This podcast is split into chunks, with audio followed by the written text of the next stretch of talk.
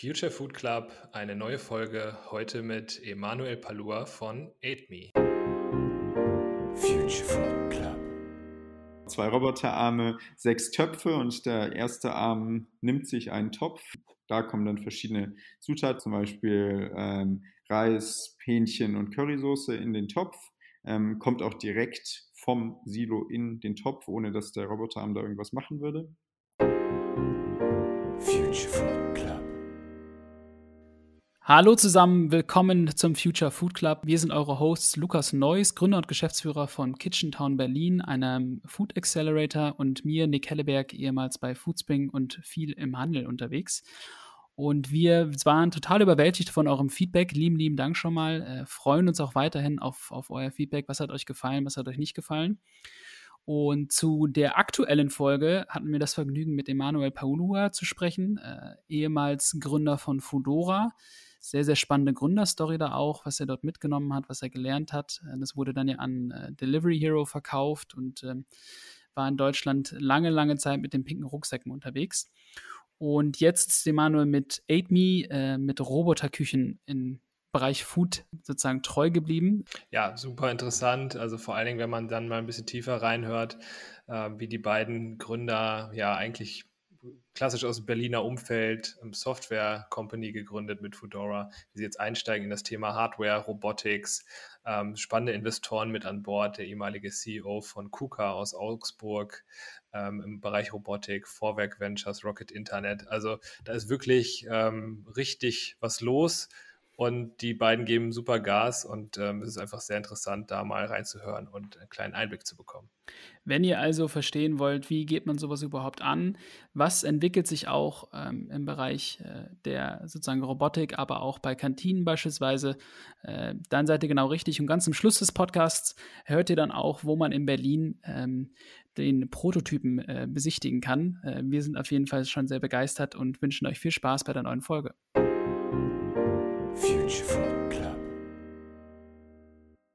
Wunderbar, Emanuel, schön, dass du da bist. Äh, wir haben heute ähm, die Ehre, sozusagen mit dir eine Stunde lang über äh, deine neue Firma zu sprechen und ähm, sind erstmal ganz gespannt. Aber fang doch erstmal an äh, und erklär uns, wer bist du und was machst du?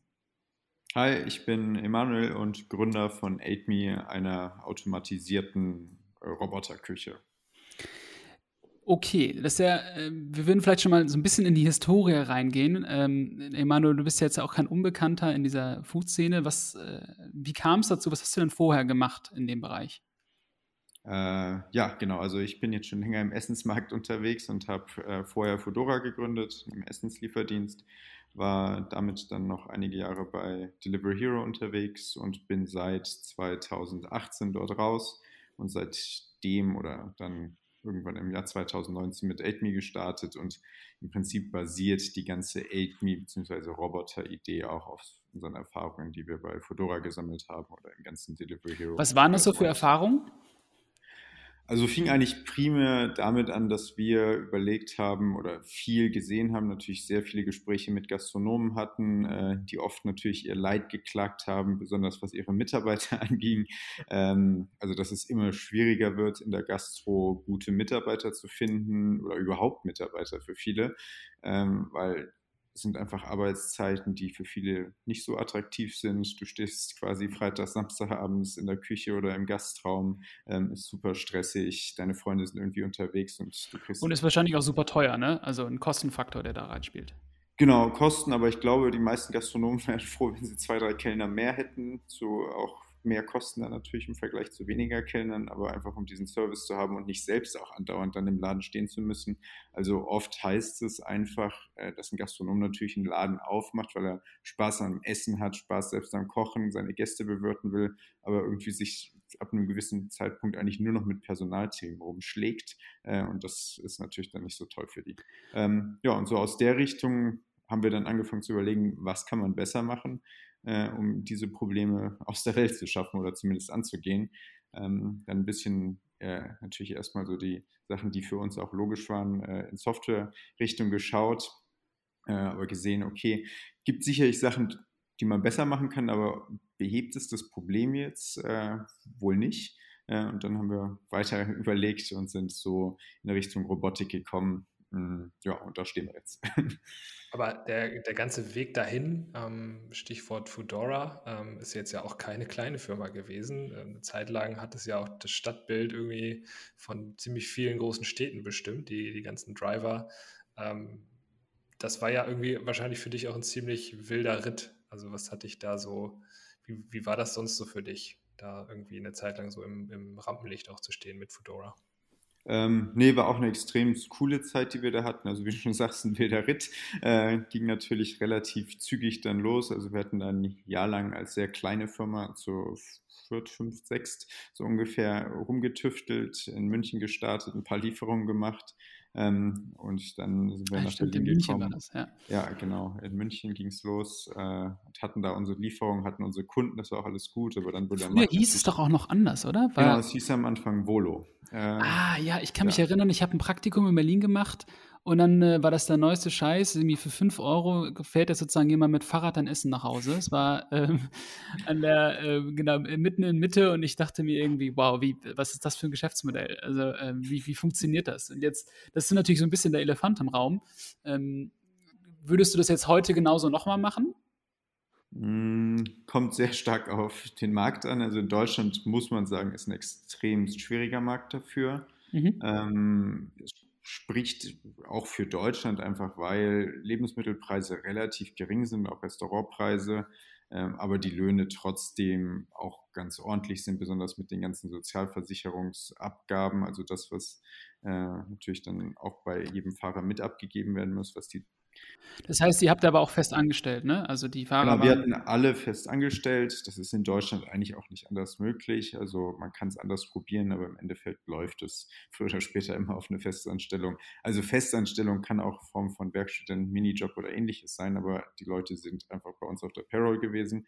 Ähm, deswegen macht es das in Deutschland auch relativ schwierig, weil du natürlich hohe Kosten hast, nicht nur Jobkosten direkt, sondern eben auch alles, was drumherum kommt ähm, und die Warenkörbe jetzt im Vergleich zu anderen Ländern im Zweifel auch eher niedrig sind.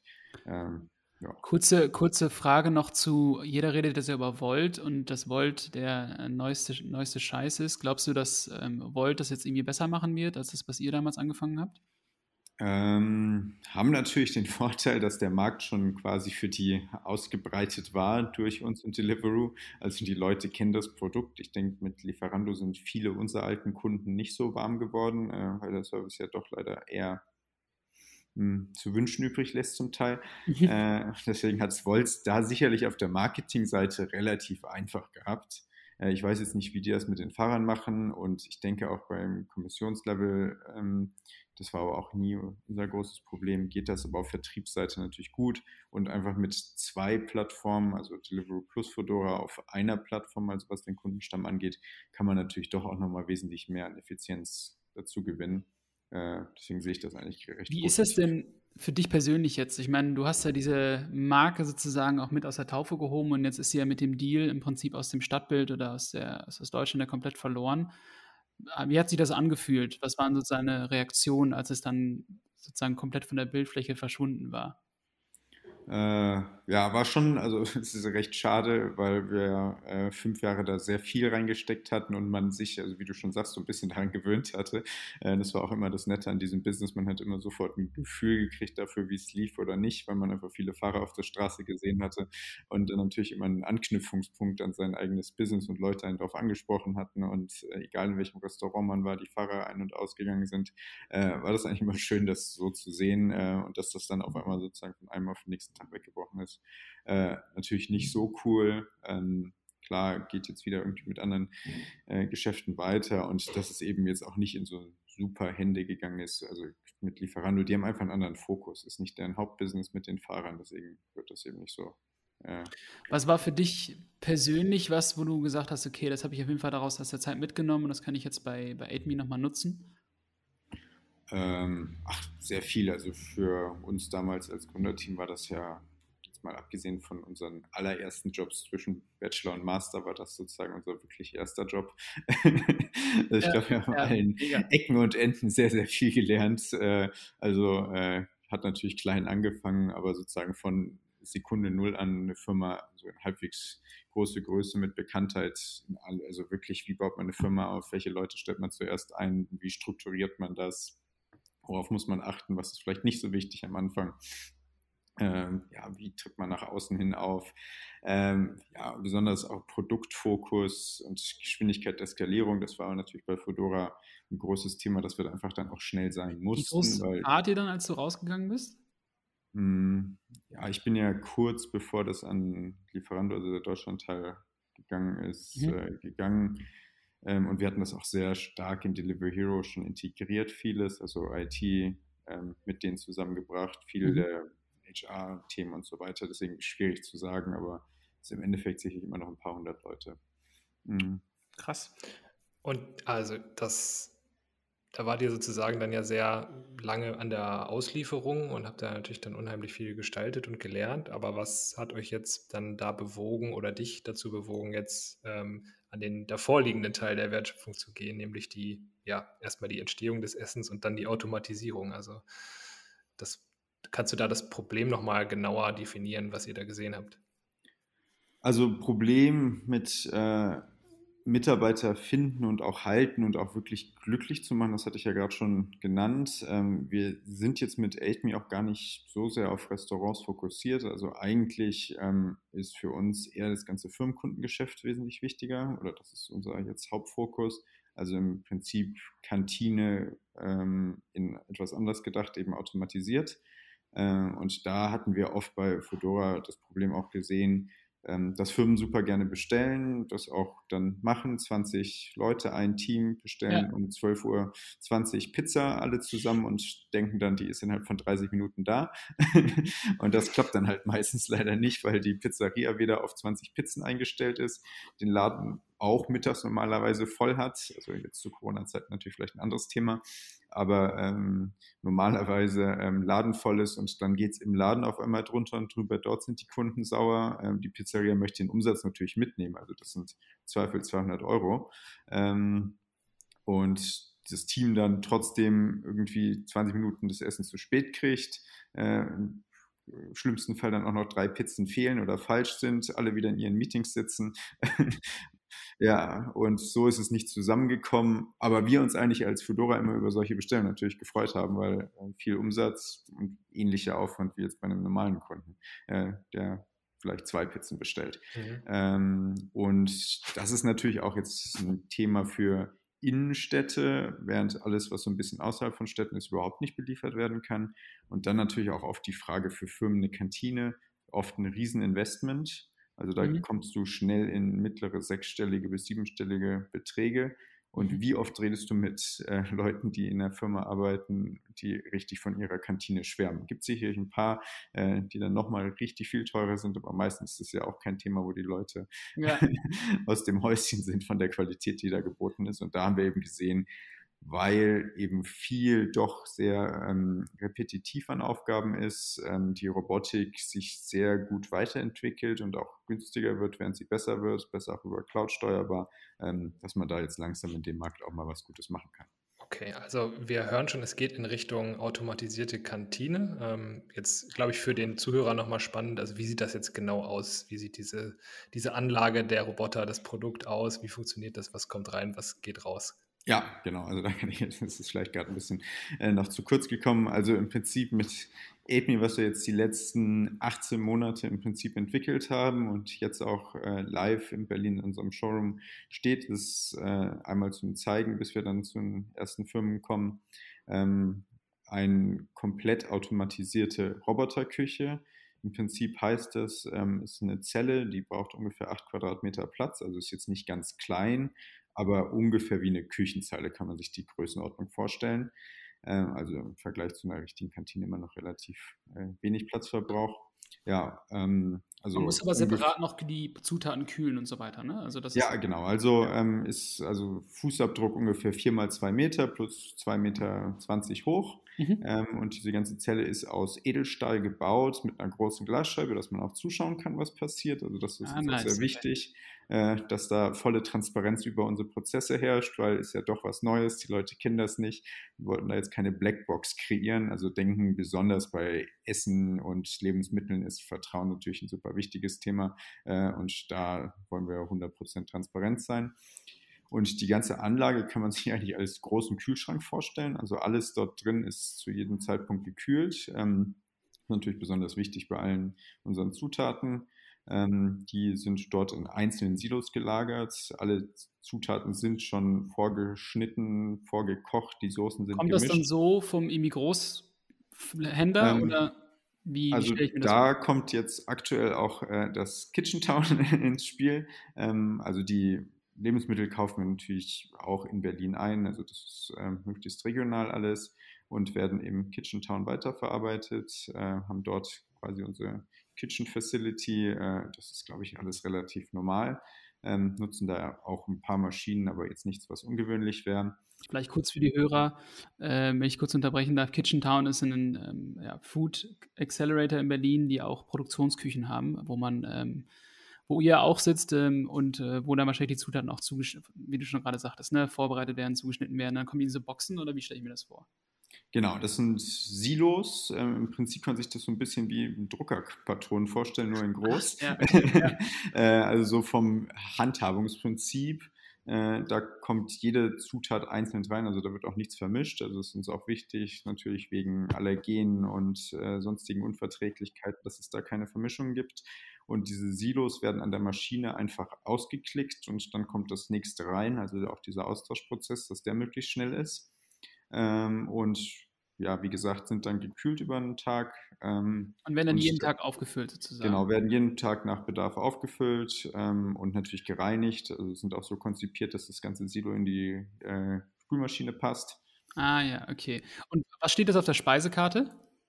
Ähm, ist im Prinzip, würden wir jetzt im erweiterten Sinne, ich denke mal für Berlin Bowl-Konzept sagen, mhm. ähm, aber das kann auch wirklich bei einer sehr simplen Pasta anfangen oder einem Reis mit Curry. Also es fängt sozusagen so an und wird dann quasi immer komplexer mit mehr Zutaten und hat immer verschiedene Schichten das Essen. Im Prinzip ist so, der Kunde kriegt von uns, ähm, kann an einem iPad jetzt erstmal bestellen, ähm, die Auswahl von acht Gerichten, kann sich aber alles konfigurieren, hat immer eine Base, nennen wir das. Das ist das, was im Prinzip normalerweise satt macht. Also zum Beispiel Reis, Pasta, Linsen, Kartoffeln, ähm, zum späteren Zeitpunkt auch Salat, ein Protein, also entweder Fleisch oder ein äh, vegetarisches ähm, eine Soße. Das alles wird vom Roboterarm 1, also wir haben zwei Roboterarme in der Zelle.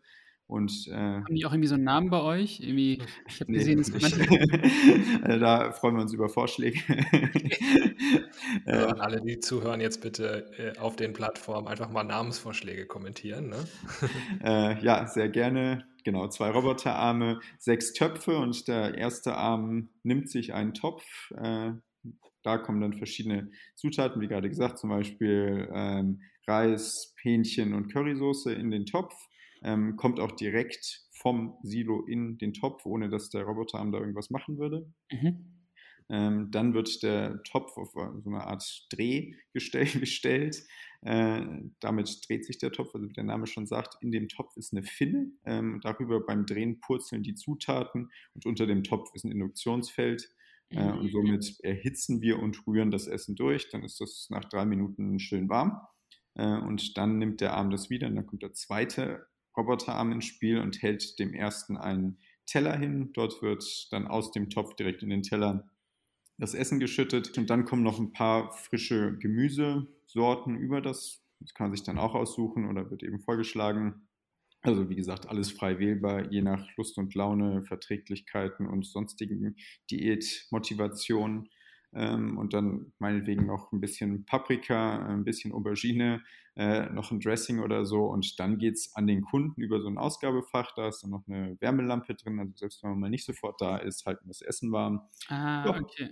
Und, und das ist es macht dann eine doofe Frage, aber werden die Töpfe dann jedes Mal wieder sauber gemacht? Habt ihr dann noch ja, so eine Spülmaschine genau. drin? Ah. Also wir haben da eine Spülmaschine drin, also das ist ja natürlich auch super wichtig, also äh, für den Hygienefaktor, ähm, klar, also nach jedem Kochgang wird der Topf einmal intensiv gereinigt, ähm, dass es da auch keine Vermischung gibt, also wenn es irgendwelche Allergien gibt oder ähnliches. Aber ist das, ist das dann ein, sag mal, also sind die, die Roboter jetzt einfach auf Bewegungsabläufe trainiert oder können die sozusagen auch reagieren? Ich glaube, es wird wahrscheinlich relativ wenig äußere Einflüsse geben, weil das ganze Ding ist ja zu, aber keine Ahnung, wenn jetzt mal der, der Topf aus dem, aus dem Griff rausfällt, kann er ihn auch wieder aufheben oder wie muss man sich das vorstellen? Äh, das passiert hoffentlich nicht. Äh, also genau, es gibt keine externen Einflüsse. Das ist auch schon mal gut, dass wir diese Zelle sozusagen komplett zu haben. Okay. Ähm, dürfen auch keine Menschen da rein. Also auch wenn diese Roboterarme eigentlich dafür gemacht sind, mit Menschen zusammenzuarbeiten, so können sie schneller arbeiten. Das ist natürlich auch Geschwindigkeit ist ein großer Faktor, den wir erreichen müssen. Ähm, wenn jetzt mal ein Topf runterfällt, ich glaube, das wäre ein ziemliches Worst-Case-Szenario. So ein bisschen Toleranzen hat er natürlich beim Stecken, also der kann auch so ein bisschen äh, reinrütteln und ähnliches, äh, aber fallen lassen. Also das ist uns bis jetzt zum Glück auch noch nicht passiert. Also man, man muss sich schon so vorstellen, so jetzt wie, vielleicht haben das viele vor Augen, so in der Autofabrik, wo du diese Arme hast, die sich dann sozusagen Bauteile gegenseitig in die Hand geben oder montieren und so ist es auch nur in klein und halt das, das was dabei entsteht, ist ein, ein Gericht zum Essen. Ja, genau. Also die Arme in der Autofabrik sind natürlich sehr, sehr groß und können im Zweifel auch mal eine Tonne heben. Unser ist klein, also nicht so viel größer als jetzt ein menschlicher Arm, kann wesentlich schneller arbeiten. Ähm, aber ja, also ist es natürlich kleiner und. Was ich mir jetzt vorstelle, Koch ist ja wirklich eine komplizierte Ausbildung. Äh, wenn ich jetzt irgendwie das in einem Hardware-Thema abdecken will, was waren so die dicksten Fuck-Ups, die ihr hattet? Also was war so, äh, wo ihr dachtet, scheiße, wollen wir das billig machen und nochmal noch mal von Null anfangen? Oder also was gab es da? Ähm, also das mit dem Kochthema ist natürlich ein großes Thema, wo wir auch mit sehr vielen Köchen geredet haben, um das zu verstehen und auch sozusagen mal deren Einschätzung der Lage zu sehen. Äh, aber hatten eigentlich sehr gutes Feedback von allen Köchen. Ähm, einfach weil viele Köche auch sehen, okay, das, was wir dort in der Zelle machen, ist eher so der repetitive Teil. Der mhm. kreative Teil wird weiterhin. Also wir haben auch einen Koch im Team, David, äh, der unsere ganzen Rezepte entwickelt und rumtestet und sich da austobt. Also das soll auch in Zukunft nicht anders sein. Also der kreative Task wird weiterhin von Menschen kommen. Ähm, ich glaube im Endeffekt das Komplexeste, wo wir auch sehr viele verschiedene Iterationen hatten, sind wirklich diese Silos, wo die Zutaten drin lagern, ah. ähm, damit man auch wirklich pro, also weil jedes Gericht ist ja doch unterschiedlich, jede Zutat, also selbst zwei verschiedene Pastasorten sind nicht zu vergleichen. Und wie stellt man sicher, dass auch jedes Mal ungefähr 120 Gramm Pasta rauskommt? Muss jetzt nicht auf ein Gramm genau sein, ich glaube, das erwartet auch keiner, weil das ja. soll ja immer noch so diesen leicht äh, variablen Touch haben, aber wenn mal 20 Gramm und mal 300 Gramm rauskommt, das geht halt nicht. und das muss dann eben auch mit Linsen und mit was auch immer alles funktionieren. Also ähm, da, glaube ich, haben wir schon am meisten Zeit reingesteckt. Jetzt, äh, ich habe da letztens ähm, in meiner Familie drüber gesprochen und da habe ich nochmal gelernt, dass in Kantinen Currywurst nach wie vor der absolute Renner ist. Also die, die Leute haben einfach Bock auf Currywurst, es ging um Fleischersatz. Äh, wie, wie seht ihr das? Also ist sozusagen nicht vielleicht die Bowl so ein bisschen die Berliner Blase und sozusagen das, was der normale VW-Mitarbeiter meinetwegen, ich glaube, die haben eine riesen Kantine, essen würde, nicht was ganz anderes? Äh, ja, also das stimmt, ist glaube ich auch immer noch von VW das Teil, also das hat auch eine Nummer, die Currywurst, das meistproduzierte Ding, was die herstellen. äh, nee, ist auf jeden Fall äh, ein Thema und deswegen sagen wir auch Bowl jetzt eher so im Berliner äh, Umfeld. Ähm, wie gesagt, wir können auch eine ganz normale ähm, Pasta mit Bollo oder mit äh, Tomatensauce oder ein Reisgericht oder Kartoffeln. Wir haben auch mal eine Currywurst Bowl, da war die Currywurst halt schon vorgeschnitten mhm. gemacht. Das geht schon. Es geht nicht alles, das ist einfach klar. Robotik ist jetzt nicht so weit, dass sie irgendwie eine menschliche Hand duplizieren könnte. Muss auch nicht sein. Mhm. Aber klar, da müssen wir uns einstellen. Aber war von vornherein auch das Ziel in der ganzen Entwicklung, dass wir möglichst äh, viel Flexibilität haben, was die Gerichte eben angeht und uns da jetzt nicht irgendwie auf eine Schnitzelmaschine fokussieren, weil für uns ist schon wichtig, dass jemand, der fünfmal die Woche bei uns isst, das trotzdem nicht langweilig wird. Ah, okay, also fünfmal die Woche ist schon das Ziel, sozusagen, dass die ganze Firma ja. jeden Tag, okay, wie viele Gerichte genau. das Ding pro, pro Tag, pro Stunde? Also pro Stunde ist jetzt erstmal 120 so das Ziel, also alle 30 Sekunden ein Gericht. Ähm, und pro Tag, das hängt dann natürlich ein bisschen an den Silos und wie man die konfiguriert, aber so um die 300 Gerichte. Aber wenn man die Silos austauscht, dann gehen wir davon aus, dass es so mit ein bisschen Übung jemand so oder so innerhalb von zwei Minuten kann. Ähm, ist natürlich auch mehr drin. Also in dem Fall, wenn jetzt ein ganzes Team zusammen essen geht oder Essen da sozusagen wegholt, je nachdem, welchem Szenario, zehn Leute, dann hättet ihr die quasi in fünf Minuten bedient. Das ja, hatten genau. wir ja gerade also mit der Fedora-Bestellung, wo es dann natürlich schwierig wird für. Genau, also je nachdem, wie groß das Team ist, ähm, klar gibt es da auch, aber hast du in der Kantine oder überleg mal das Fabiano-Szenario, wie es da dann läuft, ähm, sind wir, glaube ich, mit den fünf Minuten immer noch ganz gut dabei. Ist aber natürlich für uns wichtig, dass wir das auch gut abfangen. Ähm, Im Zweifel über eine Handy-App schon vorbestellst und auch das fürs Team, dass der Roboter mhm, sich so ein bisschen ja. Zeit vorher nimmt, du deinen Slot buchst und so auch deine Wartezeit minimieren kannst. Und was sind jetzt sozusagen die klassischen Zielkunden, nach denen ihr sucht? Ähm, also erstmal Firmen kleiner oder mittlerer Größenordnung, also fängt so bei 120, 30 Mitarbeitern an, also keine kleinen Firmen, aber jetzt auch keine ganz großen. So war zumindest auch vor Corona die Hauptherangehensweise und hatten da sehr gute Gespräche. Ist jetzt natürlich durch Corona alles etwas anders geworden, wobei wir da eher jetzt positive Effekte für uns sehen, weil viele auch sehr große Firmen auf einmal vor Kantinen stehen, die äh, leer sind oder sehr wenig genutzt werden und ähm, nicht die Flexibilität bieten, die jetzt ein Roboter bietet. Das Gute ist bei uns, die Anlage läuft 24 Stunden am Tag, muss einmal befüllt werden. Es kommen durch eben Möglichkeiten wie App-Bestellung müssen nicht viele Leute zusammenkommen ähm, und der Hygienefaktor auch dadurch, dass der Roboterarm auch kein Corona kriegen kann oder auch kein Schnupfen oder sonst was. Ah, er fasst äh, nicht an, ne? Heißt, genau, der fasst ja kein Essen an. Ähm, ist das natürlich auch nochmal ein größeres Thema. Und dann kann man sich auch so überlegen, in Zukunft habe ich jetzt eine zentrale große Kantine oder vielleicht fünf solche Anlagen ein bisschen dezentral aufgestellt. Wenn du jetzt fünf Jahre hinaus denkst, ihr habt, also wo möchtest du dann stehen? Was habt ihr euch sozusagen vorgenommen? Also jetzt, so, wir sehen für diesen Roboter relativ viele Einsatzgebiete. Also klar, wir werden relativ auf jeden Fall in der Robotik bleiben mit unserem äh, Businessmodell. Also haben da jetzt nicht vor, irgendwelche anderen Sachen zu machen. Es sind nur die Einsatzgebiete. Also haben wir auch ganz gute Gespräche schon mit Gastronomen gehabt. Jetzt Ghost Kitchens ist in Deutschland vielleicht nicht so ein Riesenmarkt, aber in anderen Märkten, wo natürlich auch viel Automatisierungsideen da sind, aber die Umsetzung nicht ganz leicht ist und da unsere Lösung natürlich da ist. Dann andere Einsatzgebiete wie zum Beispiel auch Bahnhöfe. Also ich stehe noch in der S-Bahn, stelle mein Essen schon vor, wird frisch für mich gekocht, genau nach meinen Wünschen. Ich schnapp mir das da aus der Anlage, laufe noch meine fünf Minuten nach Hause und kriege das frisch gekochte Essen sozusagen. Ah. Ähm, oder äh, überall da, wo auch Leute oft nachts arbeiten, also wie zum Beispiel im Krankenhaus, können wir natürlich sicherlich auch nochmal ganz gute Sachen anbieten. Also geht bei Krankenhaus nicht mal um die Patienten, aber im Krankenhaus sind auch viele Mitarbeiter, äh, die oft zu sehr äh, harten Arbeitszeiten auch sehr aktiv sein müssen. Und ähm, da ist natürlich frisch gekochtes Essen sicherlich.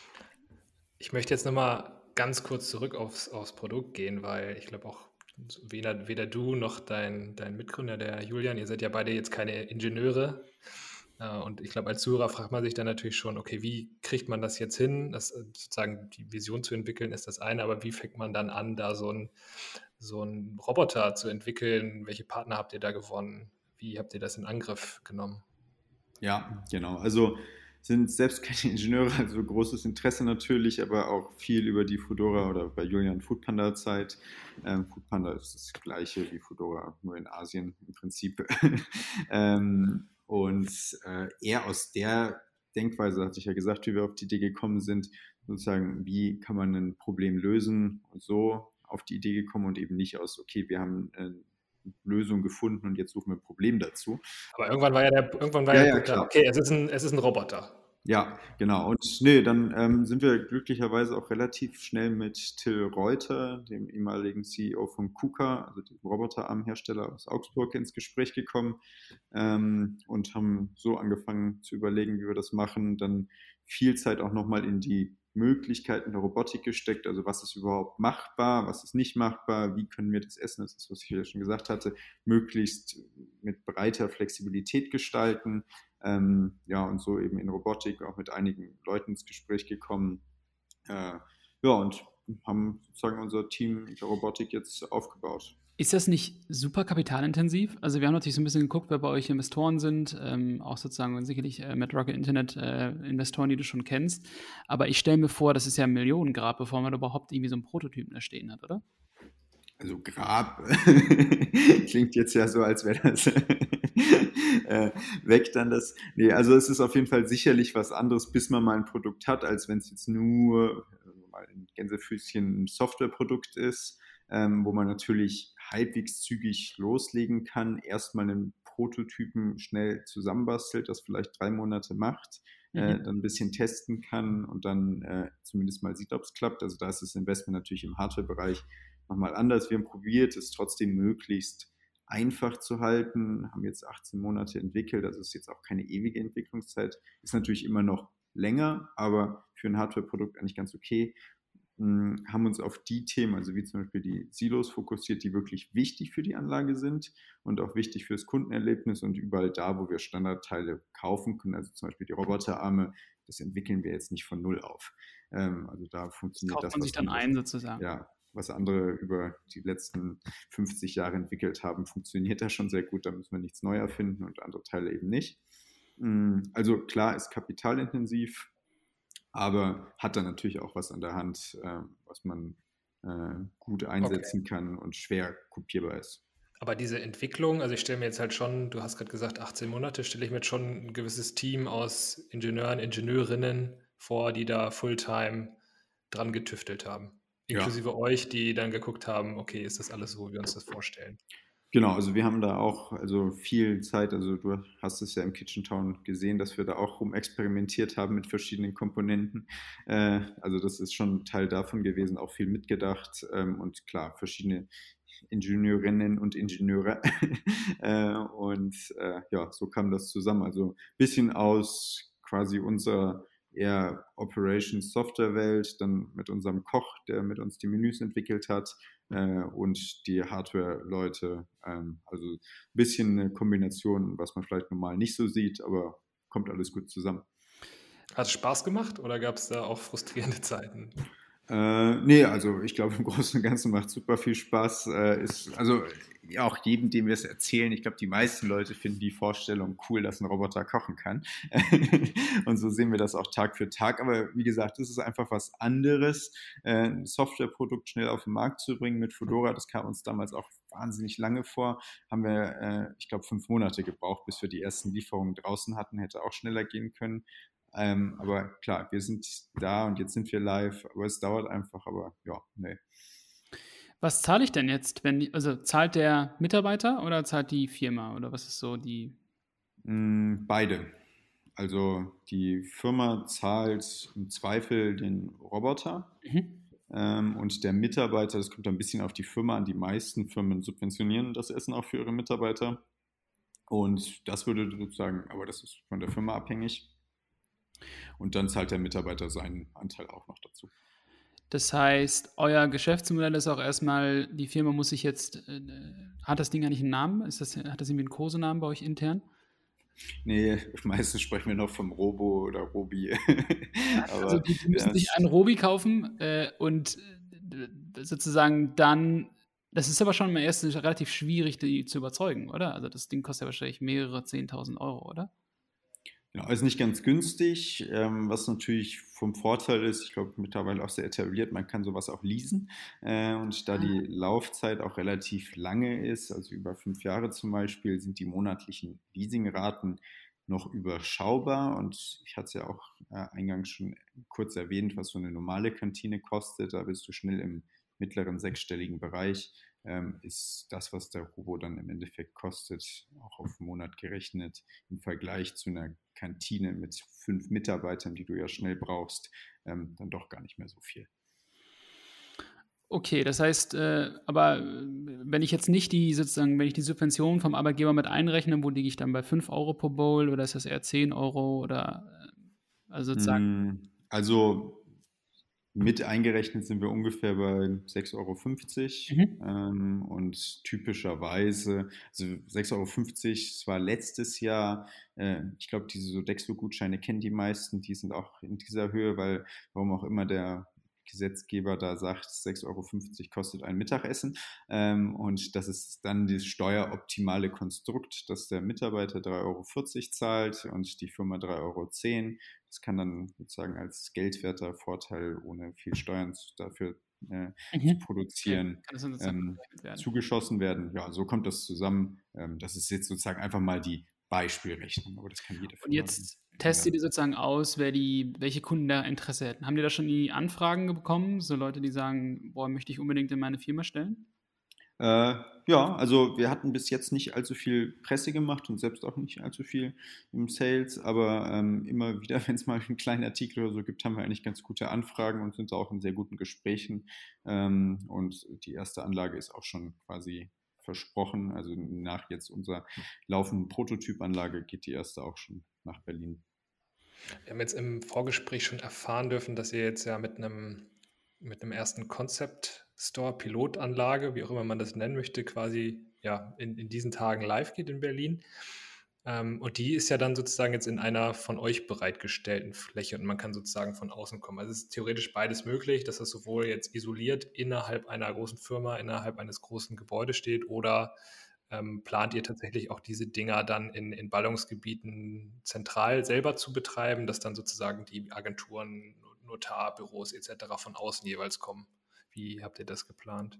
Also jetzt diese erste Prototypenanlage, also die funktioniert schon sehr gut, haben wir jetzt sehr viel intern getestet, ist jetzt primär einfach mal noch ein besseres Verständnis dafür zu kriegen, wie sehen alle Menschen das, also möglichst breites Spektrum mhm. an Leuten, weil aktuell natürlich viel getestet, aber es war immer mit Leuten, die auch Spaß an Technik haben, sich über sowas freuen können. Aber wie geht jetzt jemand damit um, der sich für Technik weniger interessiert, vielleicht Roboter jetzt auch nicht so cool findet wie wir. Äh, also kommen wir da auch trotzdem mit unseren Vorteilen, also in Richtung Hygiene und so weiter, gut an und wie können wir damit am besten umgehen.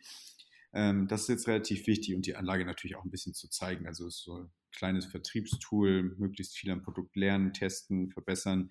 Ähm, und selbst zu betreiben in Zukunft vermute ich nicht. Also wir haben recht viel damit zu tun, die in diesen Firmen zu betreiben. Also Betrieb in den Firmen geht durch uns. Wenn wir jetzt auf der, also wie gesagt, Bahnhof oder ähnliches aufstellen, das würde eher mit Partnern zusammen sein. Das heißt aber, also dass ihr täglich dann diese Silos mit vorgefertigten, vorgeschnittenen Zutaten jeden Tag in die Büros liefert und da dann einsetzt, sozusagen? Oder äh, gibt es ja, genau. das selber machen? Okay. Ja.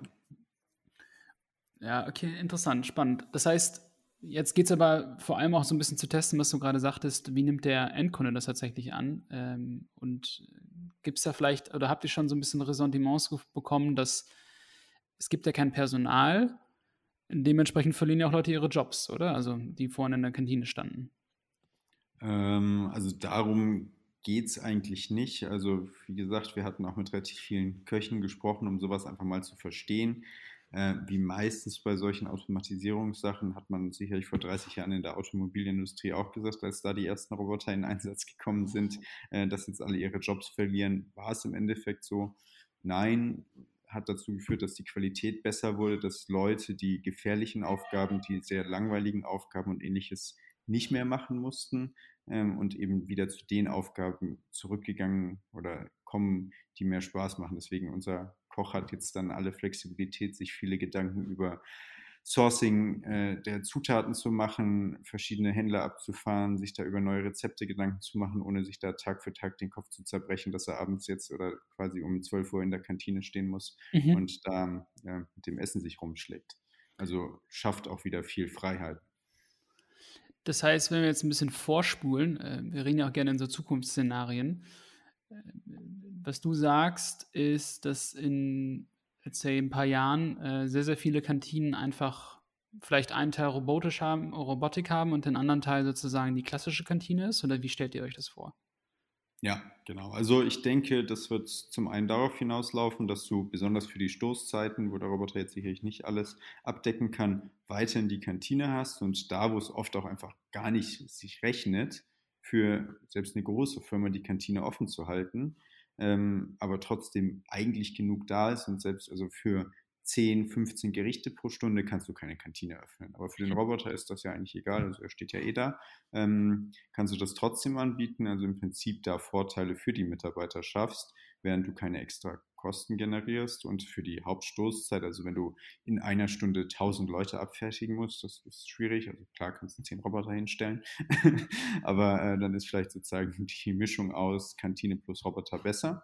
Mhm. Hm, und bei kleinen Firmen oder wie gesagt, kleine, also mittlere eher sozusagen ab 120, 150 Mitarbeitern, ähm, ist ja auch oft eher das Thema, gut, wir haben nicht den Platz, um eine große Kantine bei uns in unserem Mittebüro aufzubauen, aber diese acht Quadratmeter sind auf jeden Fall trotzdem noch da. Also nehmen wir im Zweifel eine Küchenzeile raus, stellen dafür einen Roboter dahin äh, und bieten so unseren Mitarbeitern einen super coolen Vorteil, kriegen frisch gekochtes Essen direkt am Arbeitsplatz, im Zweifel subventioniert, das ist so ein super Preis.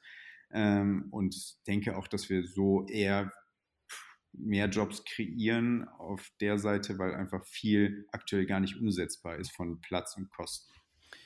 Ist denn, jetzt denke ich irgendwie Covid, alle Leute sitzen im Homeoffice, per se ist ja wahrscheinlich die Nachfrage nach Kantinenessen schon mal runtergegangen, oder? Oder ist das irgendwie ein Trugschluss? Ja, deswegen, ähm, also das auf jeden Fall äh, besonders in großen Firmen eben, ähm, hatte ich ja auch schon gesagt, äh, einfach die große 1000, 2000 Mann Kantine, die auf einmal nur noch 10 Prozent äh, der Mitarbeiter wie sonst abfertigt, hat dann natürlich auch große Probleme, weil du kannst da nicht einfach sagen, ja gut, mit, bisher haben wir sie mit zehn Leuten betrieben und jetzt machen wir es halt nur noch mit einem. Das geht ja nicht. Also du musst ja trotzdem irgendwie gewisse Fixkosten oder sozusagen Stammpersonal da mitbringen. Und da hat der Robo natürlich Vorteile, weil für den ist jetzt erstmal egal, ob er einen, Tag am, äh, also einen Menschen am Tag abfertigt oder 200. Gut, ich meine, die Leasingkosten hast du natürlich trotzdem, ne? aber die sind dann vielleicht nicht so hoch wie genau, du ja. Personalkosten hast. Okay. Genau, also es ist mit einem ist natürlich immer doof, also da gibt es dann sicherlich äh, bessere Sachen, als wenn man nur einen Kunden am Tag hat. äh, aber die Flexibilität ist zumindest da, dass du mal tagelang einfach auch weniger Kunden hast und dann mal wieder mehr. Ähm, und auch zur Spätschicht oder wann, wenn man halt sonst, genau. sonst niemanden hat. Äh, wann ähm, gibt es jetzt so neue Gerichte? Also werdet ihr immer auf der Bowl-Basis bleiben oder werdet ihr irgendwann sagen, so, wir haben gerade schon über Currywurst gesprochen, aber es gibt sicherlich ja auch Sachen, die vielleicht noch nicht möglich sind. Ähm, das schauen wir uns das genau an. Also denke, wir haben jetzt erstmal eine ganz gute Bandbreite an Sachen. Ähm, aber das ist natürlich jetzt auch sozusagen die Learnings der nächsten Monate und Jahre. Ähm, Inwieweit man weitere Sachen anbieten muss, ist natürlich von Robotik her sicher alles machbar, aber wohl Komplexität dazu, die vielleicht nicht gebraucht wird. Deswegen gucken wir uns das sozusagen. Ja, ja. Aber auch da, jetzt um da nochmal weiter in die Zukunft zu gucken, Robotik wird ja auch immer besser und, und künstliche Intelligenz und diese ganzen ähm, ja, Technologien. Also es gäbe ja auch am Horizont vielleicht Möglichkeiten, auch die Kreation schon irgendwie automatisch zu machen. Ähm, denkt ihr da auch schon dran? Ähm, ja, auf jeden Fall zumindest pro Person zu lernen. Also wenn wir sehen, dass du, Lukas, ich weiß nicht, immer extra viel Hähnchen machst, dass wir dir in Zukunft von uns aus äh, direkt Hähnchen anbieten oder mehr Hähnchen, weil wir wissen, okay, oder dass du dienstags immer äh, viel Proteine brauchst, weil du morgen Sport gemacht Proteins, hast. ja. Ja, genau, irgendwie so. Also ich glaube, da kann man schon relativ viel, also in dieser individuellen Rezept Kreation, was auch der einzelne Koch ja gar nicht, also wenn du in einer Firma 200 Mitarbeiter hast, über jeden Bescheid zu wissen, was wer jetzt will, ist ja unmöglich. Und da kommt das natürlich rein. Aber ich denke immer, diese externen kreativen Inputs durch einen Koch ist natürlich durch eine AI relativ schwierig zu lösen. Ähm, also das ist sicherlich ein gutes Zusammenspiel, was da kommt. Und eine äh, weitere Geschichte ist ja schon so ein bisschen limitierend, dass sie jetzt nicht unendlich viele Pfannen und Töpfe wenden können. Ne? Also wenn man jetzt irgendwie sagt, man möchte noch mal was know, sortieren oder äh, mit extra Vorgang, das ist ja wahrscheinlich per se schwierig, oder? Oder ist es immer erst so ein Pot, ein Gericht? Ja, also damit fangen wir jetzt erstmal an. Also möglichst strukturiert zu halten, immer der gleiche Vorgang bei natürlich möglichst vielen unterschiedlichen Zutaten. Also wie gesagt, soll nicht langweilig werden. Ähm, aber klar sind wir jetzt erstmal mit dem limitiert, was die Kochtöpfe mit sich bringen, die Geschwindigkeit der Arme und so weiter. Ähm, aber ich glaube, es wird nicht langweilig. Ähm, Wie viel, also Habt ihr dann so eine Fabrik, wo die Dinger vorher gebaut werden? Oder, also weil ich mir jetzt denke, du bist ja an Skalierung gewöhnt, äh, hast irgendwie wahrscheinlich zig Mitarbeiter äh, eingestellt, aber wenn man jetzt so eine komplexe Hardware, äh, irgendwie ein Kunde sagt, er möchte jetzt drei Dinge haben, dauert das lange? Wo baut ihr die? Wie, wie gestaltet sich das? Klar, also es ist natürlich anders wieder als so ein rein operatives Modell, wo man dann einfach ein bisschen äh, Leute auf das Problem wirft und dann äh, sich selbst mit reinstürzt und das dann irgendwie hinkriegt. Äh, geht da natürlich nicht. Also klar, muss eine Produktion aufbauen, also ähm, ist natürlich irgendwie komplexer. Man muss einen Einkauf haben, man muss eine gewisse Werkshalle haben. Äh, ja, aber das ist natürlich jetzt Thema, was wir auch langsam angehen und aufbauen. Ähm, klar, kommt macht ihr das selbst oder ist das irgendein so Lohnfertiger, der das für euch macht zum Beispiel? Ähm, ist jetzt noch nicht ganz klar. Wir gucken uns da verschiedene Möglichkeiten an. Ein Teil, zumindest der letzte Fertigungsschritt, wird sicherlich bei uns liegen, um einfach auch die Qualität sicherzustellen, nochmal zu testen. Alles, was wir rausgeben, und dann gucken wir mal, wie tief die Fertigungstief im Endeffekt wird. Ähm, aber klar, wir könnten, wenn jetzt jemand sagt, er braucht morgen drei Anlagen, das wird schwierig umzusetzen. So schnell können wir nicht produzieren. Also eigentlich schon als Thema auch so ähm, hast du dich jetzt ja von diesem, wie du selber sagst, sehr operative Themen hin zu einem richtigen Deep Tech-Ding, äh, was ja fast schon mittelständisch, was ihr da eigentlich macht, oder? Also es ist schon so der, der deutsche Mittelstand 2.0 mit dem Unterschied, dass ihr die digitalen Services halt von Anfang an gleich habt, was sozusagen in der Maschinenbaubranche jetzt gerade alle so mit, mit viel Not versuchen aufzubauen. Würdest du das bestätigen? Ähm, klar, also Mittelstand, also wir sind jetzt äh, ein bisschen mehr als zehn Mitarbeiter, also das wäre jetzt gleich. Wir denken ja immer voraus, Emanuel. Äh, ja, aber sozusagen, ich denke, da kommen wirklich in dem ganzen Konzept viele Sachen, die in Deutschland auch super gut sind. Also die ganze Automatisierungstechnologie aus Deutschland ist was, wo man A, auf sehr gute äh, Produkte zurückgreifen kann, sehr gute Talente auch in Deutschland da unterwegs sind. Ähm, das passt super gut zusammen und dann gepaart mit dem, was wir aus der Software kennen. Klar, diese Anlage ist auch ohne Software überhaupt macht die nichts. Also äh, du brauchst die ganze IT wie viel Ist jetzt sozusagen, wenn du jetzt sagst, Wertschöpfung entsteht zu wie viel Prozent im Softwarebereich und wie viel Prozent im, wir bauen jetzt unterschiedliche vorgefertigte Roboterarme zusammen? Ähm, also jetzt aktuell, glaube ich, der Großteil kommt noch eher aus der Hardware. Also ich würde sagen 70, 30. Über die Zeit wird sich das vermutlich eher auf 50, 50 ausbalancieren. Einfach durch ganze, wieder, wir wissen über den Kunden genau, was er essen mag, kennen seine Präferenzen, ganze Steuerung über die Cloud der Anlage. Also ich kann in sonst wo auf der Welt sitzen und äh, im Zweifel meine Anlage, die in der äh, Halle in Hannover steht, äh, steuern und äh, auch besonders was die ganze Wartung angeht, also über die Roboterarme selbst schon in Erfahrung zu bringen. Ähm, Gibt es gerade ein Problem, in den Armen sind Kameras drin, die zu nutzen, ähm, ganze Sensorik über das Essen, also auch da viel dazu zu lernen. Also da gibt es so viele Sachen, wo die Software dann doch noch ins Spiel kommt. Ähm, also das wird auch noch ein Riesenthema sein. Gibt es so, wenn du jetzt zurückblickst, ähm, sowohl zu Fedora-Zeiten als auch zu, zu irgendwie-Zeiten irgendwelche Sachen, wo du gedacht hättest, hätte ich nie erwartet, dass das so erfolgreich ist? Also so eine bestimmte Maßnahme oder Trick oder? Ähm, also bei Fudora denke ich, äh, ich glaube, der größte Hebel, den wir hatten, äh, wo wir es eher durch Zufall drauf gekommen sind, am Anfang waren unsere pinken Rucksäcke. Äh, ah, das, ja. Äh, das mit genau null Extrakosten zu einem schwarzen Rucksack so einen krassen Marketing-Impact hat. Äh, also ich glaube, das hätten wir nie erwartet und hat sich echt gelohnt, auch wenn klar am Anfang eigentlich. Also das ist ja, die Farbe ist ja wirklich richtig, richtig extrem. Ja, also hatten wir manchmal auch überlegt, okay, ist das jetzt so sinnvoll, aber dann so, ja, okay, nee, äh, macht eigentlich Sinn. Überlegt mal, wenn da 50 so Fahrer wie in München rumfahren und die alle so pinken, am Anfang haben wir mit Boxen angefangen. Und es war eigentlich auch ein Zufall, weil dieser Boxenhersteller, wo wir die ersten Thermoboxen, die damals noch auf die Gepäckträger geklemmt wurden, gekauft hatten, der hatte eben neben den typischen Farben auch Pink im Angebot. Ja, und so sind wir auf Pink gekommen ähm, und glaube ich ganz gut damit gefahren. Sprichwörtlichen habt Ihr jetzt so ein, habt ihr jetzt schon so ein Hack auch bei AidMe schon eingebaut? Also der, der Roboter, ich glaube, der ist so grün-rosa Farben oder ist das auch schon natürlich schon ein bisschen so optimiert, dass der auch auffällt? Ja, ich glaube, der fällt mehr auch durch die Technologie an sich auf. Wahrscheinlich, ja. ja, also das probieren wir anders zu spielen, ist ja weniger ein Marketing-Thema, als äh, da Vertrauen zu schaffen, dass die Qualität äh, des Essens gut ist und ähm, natürlich eher Vertrieb, aber äh, klar. Aber wahrscheinlich wird er auch irgendwie coole Sounds machen, wenn er dann das Gericht ausspuckt oder, oder spricht er irgendwann mit dir oder irgendwie solche, solche Sachen.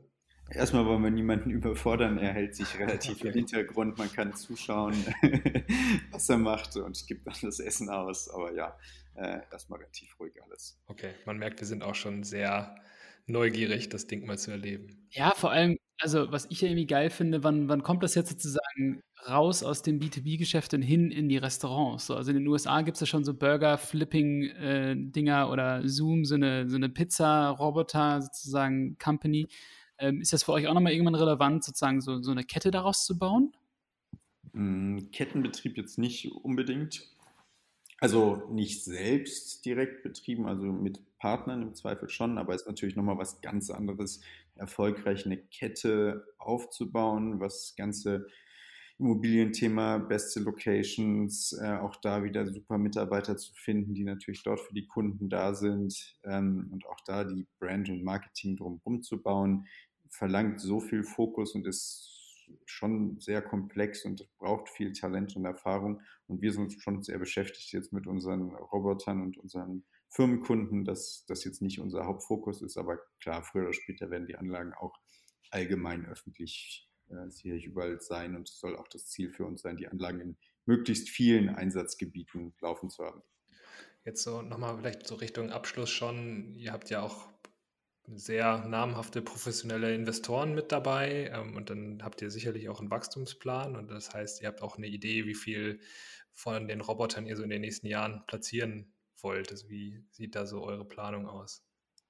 Ähm, also ich glaube, allzu viel kann man da auch in so einem Moment, wo man äh, jetzt mit der ersten Mal live ist, noch gar nicht in die Glaskugel schauen. Also ich glaube, alles andere wäre übertrieben, aber sind natürlich sehr ambitioniert dabei und finden das Produkt so gut, dass wir auch glauben, dass man das gut in den Markt kriegt.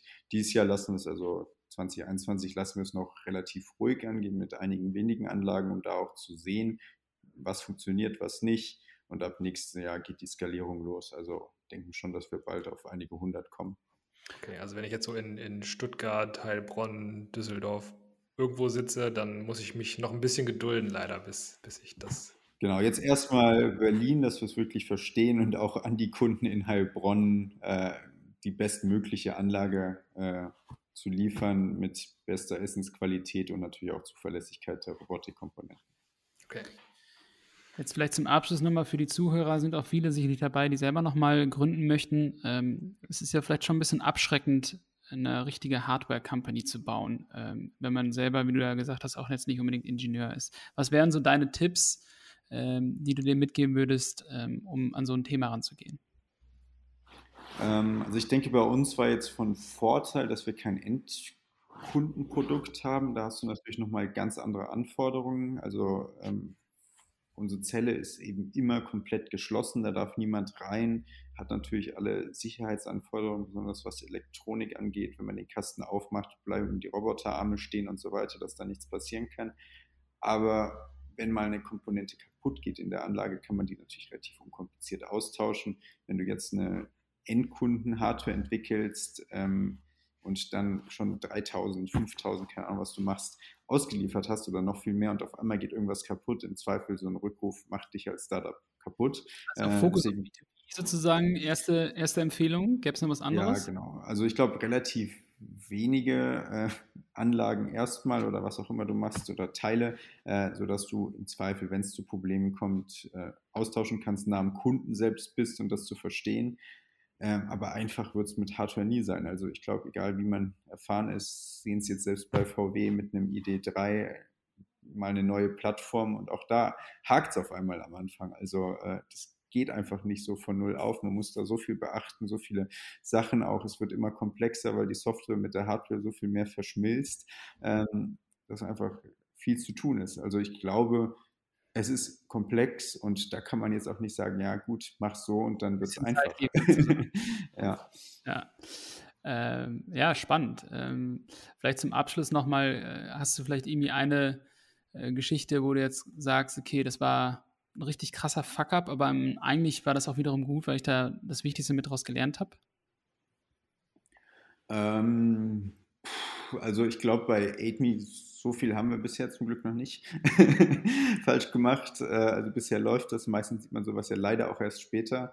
Ähm, ich denke, weiß nicht, bei Fedora gab es sicherlich schon mehr Themen, wo Sachen schief liefen, mit äh, vielleicht zu schnell expandiert, äh, zu wenig auf Prozesse zuerst Wert gelegt und erstmal gemacht und dann probiert nachzuziehen. Das holt dann immer dann zweimal im Arbeit ein. Also ich glaube, dass es wer kann, sollte es eher lieber anfangs langsam und danach möglichst schnell und nicht andersrum. äh, ja, ich glaube, das ist so das Allerwichtigste, was wir auch aus der Fedora-Zeit gelernt haben. Ah, Sehr cool. Klar. Ja, äh, Emanuel, es hat super viel Spaß gemacht, mit dir zu sprechen. Ähm, lieben, lieben Dank für die Insights. Äh, ich bin wirklich gespannt, wie ein Flitzebogen, ähm, dass ich mal so ein Roboter tatsächlich mal ausprobieren kann. Muss ich dich dann mal anhauen, äh, wo die dann jetzt stehen und da mich reinschmuggeln. Ja, wir freuen uns, äh, musste ich gar nicht reinschmuggeln, freuen uns über alle Leute, die vorbeikommen. Auguststraße 58 in Mitte äh, ist unser Showroom. Aktuell wegen Corona darf man da nicht ganz direkt an die Anlage, aber durch die Glasscheibe kann man alles sehen. Ähm, also äh, ist dann okay. Auguststraße einsehbar. Perfekt. Ja, genau. ja. Also direkt am Koppenplatz. Ähm, freuen uns über jeden, der kommt. Lieben, lieben Dank. Ähm, danke, dass du dabei warst. Und äh, ja, wir drücken euch auf jeden Fall die Daumen, dass ähm, dann hoffentlich ganz viele Büros bald den Robo äh, auch in der Küche stehen haben. Future.